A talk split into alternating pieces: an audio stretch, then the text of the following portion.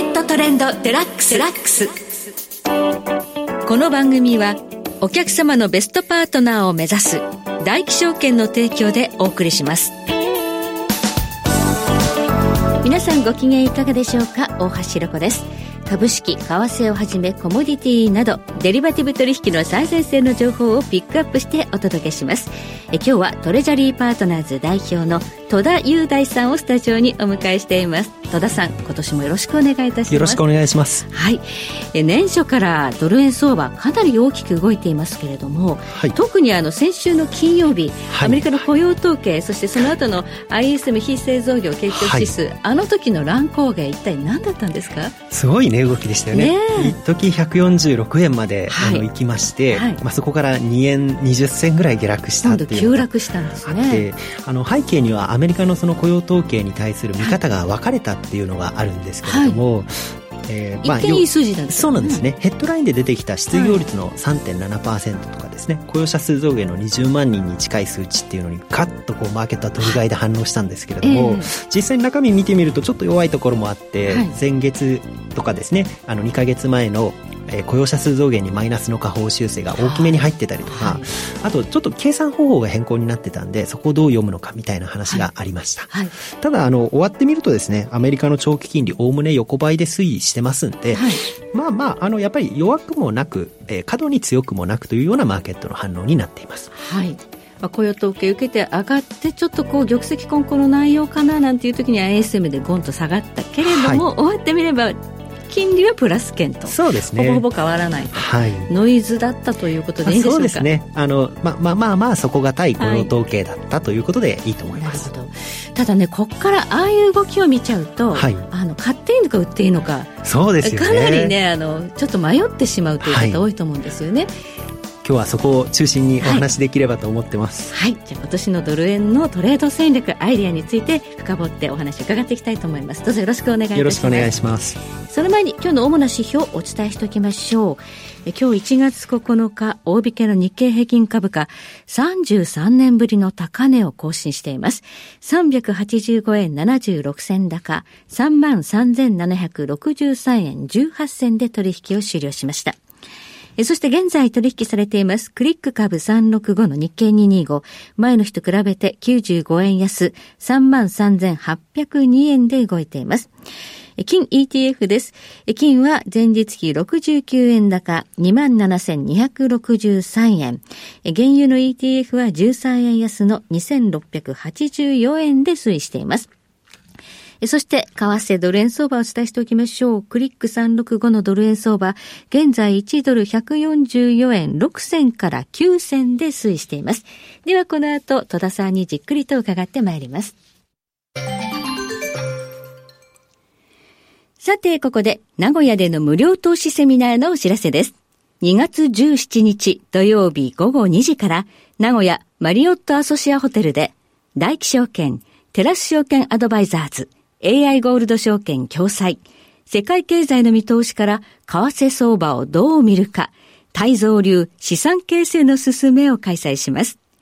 今後の経済見通しを踏まえて、どのように資産形成すべきかを、おなじみ、元衆議院議員の杉村太蔵さんが解説します。参加は無料、定員は120名で、応募多数の場合は抽選となります。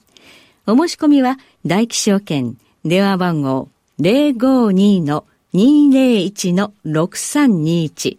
052-201-6321番までお電話ください。大気証券のホームページからもお申し込み可能です。なお、このセミナーでは、共済各社の取扱商品の勧誘を行う場合があります。以上、2月17日、名古屋セミナーのお知らせでした。マーケットトレンドデラックス。さて今日はトレジャリーパートナーズ代表戸田雄大さんにお話を伺ってまいります。さあ今年のドル円相場、おおむねいろいろな方のアナリスト、ストラテジストの予想を見ますと、130円前後、まあ一部には130円割れて120円台まで円高になるという、はい、こういう予想多いみたいですね。そうですね。ただまあ、あの、マーケット始まって、まあ、ちょうど1週間ぐらいですけれども、はい急激に円安も進みましたんで、まあ、若干こうやっぱり130円台っていうのはまだあの見込める数値かなと思うんですけど、120円台とかですね、かなり離れたあの円高の予想に関しては、まあ、ちょっと現実的にだいぶ厳しくなってきたんじゃないかなというふうには思ってます。まあ、今年のこの円高予想の背景には、はい、まあ、日本もいよいよ金融政策の引き締めが始まるのではないかというのがあったかと思うんですが。はい、そうですね。はい、えー、まず一つには、まず日本円のところで、はい、えー、ネガティブ金利の解除の観測というのがあったんですけれども、あの、まあ、今年1月1日に能登半島地震がございまして、で、もし被害に遭われた方はですね、あの、お悔やみ申し上げるんですけれども、あの、それの影響というのを日銀も見極める必要が出てきてしまったと。はい、これがありますんで、一つにはですね、えっ、ー、と、やっぱり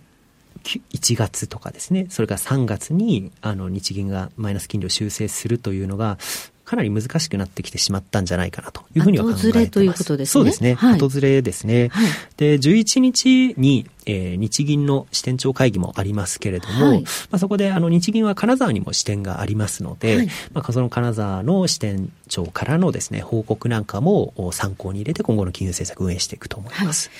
となると、まあちょっとこう、3月、4月そうですね。もう少し遅くなる可能性はい。まあ、もともとあの、春闘を見ながらということですんで、はい基本的には4月、6月ぐらいをですね、はい、あの、メインシナリオにはしてるんですけれども、はい、まあ、ちょっとこう、早期、あの、要は1月とか3月とかの修正っていうのは、今すぐにっていうのは難しくなってきたのかなというところですね。この点が円高要因が少しこう薄くなったというところですね。そうですね。で、あともう一つがその、これは円安の円因というか、まあ、ちょっと遠い要因なんですけど、はい、原発の再稼働というのも、あの、トーンとしてこれ、持ち出しづらくなったと思うんですよね。はい、なので、まあ、それも、あの、遠い材料としてですね、資源の輸入が増えるということで、うん、円安要因、円安ドル高の要因になってくるかなというふうに見ています。はい。まあね、日本は災害大国ですからね。そうですね。どうしても慎重にならざるを得ないということですね。えそして、まあ、ドルの方の要因としましては、ドル金利かなり大きく動いてますね。そうですね。うん、ドルは、えっ、ー、と、この一つポイントがあって、パンデミックの後の、はい、えー、経済成長、これがアメリカが非常に強くてですね。すねはい。はい。それがあって、米長期金利っていうのが、まあ今、足元反発試合になってるんですけど、はいこれもすごい乱高下してまして、まあドル円もすごい乱高下して、1ドル150円から、ね、140円まで落ちてきましたけれども、うん、米長期金利も5%から4%まで落ちてきて、はい、で、年末には3.8とか、それぐらいまで下がってたんですね。そうですね。下がってました。ちょっとでも下がりすぎかなって感じありましたね。はい。で、手元の、まあ自分の計算では、仮に物価が2%まで落ち着いたとしてもですね、アメリカの長期金利って3.5%ぐらいがいいとこだろうというふうに見てますんで、はいなんでしょう、さらに低下する余地っていうのがあんまりない今のアメリカの経済を見ていると、そうなんですよね。そんなに利下げはないだろうと。はい。まあもうこのアメリカの経済をどう見ていくかっていうところにそのドル円の見通しとかもかなり変わってくるんですけど、はい、そのちょっと強いんですよね、やっぱ。り。例えば先ほどね、はい、あの失業率、これ統計出ましたけれども、ね、今3.7%。3.7%、はい、で、これはですね、どう捉えればいいかっていうと、一、つにはその過去最低水準の、はい、えーこれ、金利水準であるということ、あ、失礼しました。失業率の水準であるということに加えてですね、はい、あともう一つは、その、えっ、ー、と、はい、ここから、あの、なんて言うんでしょう。アメリカの、その、えー、利、利下げを行う場合にはですね、大、体、通常4.2%とかですね、4.3%ぐらいにこう失業率が上がってきた段階でやるっていうのが過去多かったので。4.2から4.3っていうのが過去の利下げの一つのトリガーの水準なんですね。はい。はい、なので、ちょっとそこにまだ達して、そうですね。までだいぶ距離が出てしまったんで、うんそうそうすぐに利下げっていうよりは、もう本当に正常化のための、なんて言うんでしょう、調整にとどまるような利下げ、あの、はい、たくさん利下げをガンガンやっていくっていうよりはですね、1回2回ちょっとずつこう、利下げしていくっていうようなシナリオになってしまったかもしれないですね。なるほど。はい、まあ、あの、ただマーケットはまだ、フェドウォッチなんか見てると、年6回の利下げを織り込んだままなので、はい、この過度な期待というか織り込みが、やっぱり修正される過程でドル高になる可能性、リスクってなるっていうことですかね。そうですね。あの、フェドウォッチなんか特にもう毎会合での利下げっていうのを今織り込んでるような状況ですので。そうなんですね。3月からスタートで。そうなんですよね。それはちょっとやりすぎかなというような感じですね。うん。はい。1回おきだったりとか、はい。まあ場合によっては2回おきだったりとか、はい。それで様子を見ていくというような形になるんじゃないかと思います。はい。そうすると、まあ、過度な利下げ期待の修正っていうのが、まだ、まだあ出ると。あると思いますね。だか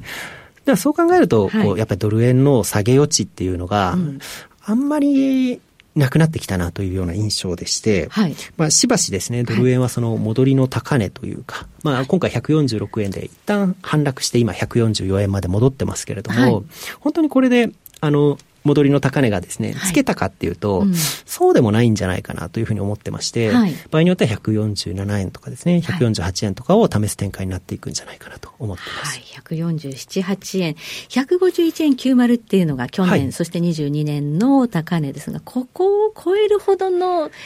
そうですね。そこは、あの、どっちかっていうとですね、はい。今年は動きはレンジっぽくなっていくんじゃないかなと思ってまして、はい。えっ、と、まあ、大統領選の年でもありますし、そうですね11月。そうですね、はい。あの、これ面白いデータがあって、大統領選の年の方がですね、あんまりドル円って動きは少なくてですね。あ、動かないね。はい。やっぱりこう、政策が決まってからですね、はい。投資家は、あ、この政策はドル買いだとかですね、はい。この政策はドル売りだとかっていった反応をしますんで、はい。まあ、そこを見定める年になると。はあいうことで、まあ、おおむね例えばですけど、140円から150円とかですね、はいこういう推移になると、まあまあ、じ自分のイメージにかなり近いかなというふうには思ってます。そうですね。大統領選、もしかしたら今のね、民主党がこのまま 政権継続できるかどうかわからないというそうですね。感じですのでね。はいそうすると、まあ政権交代なんかがあると、まあ政策が変わると、かなり、えーえー金融政策にも影響を及ぶ可能性があると。そうですね。はいなので、まあ、そこの政策と、まあ、要は、民主党がですね、もう一回再選できるかどうかっていうところも含めて、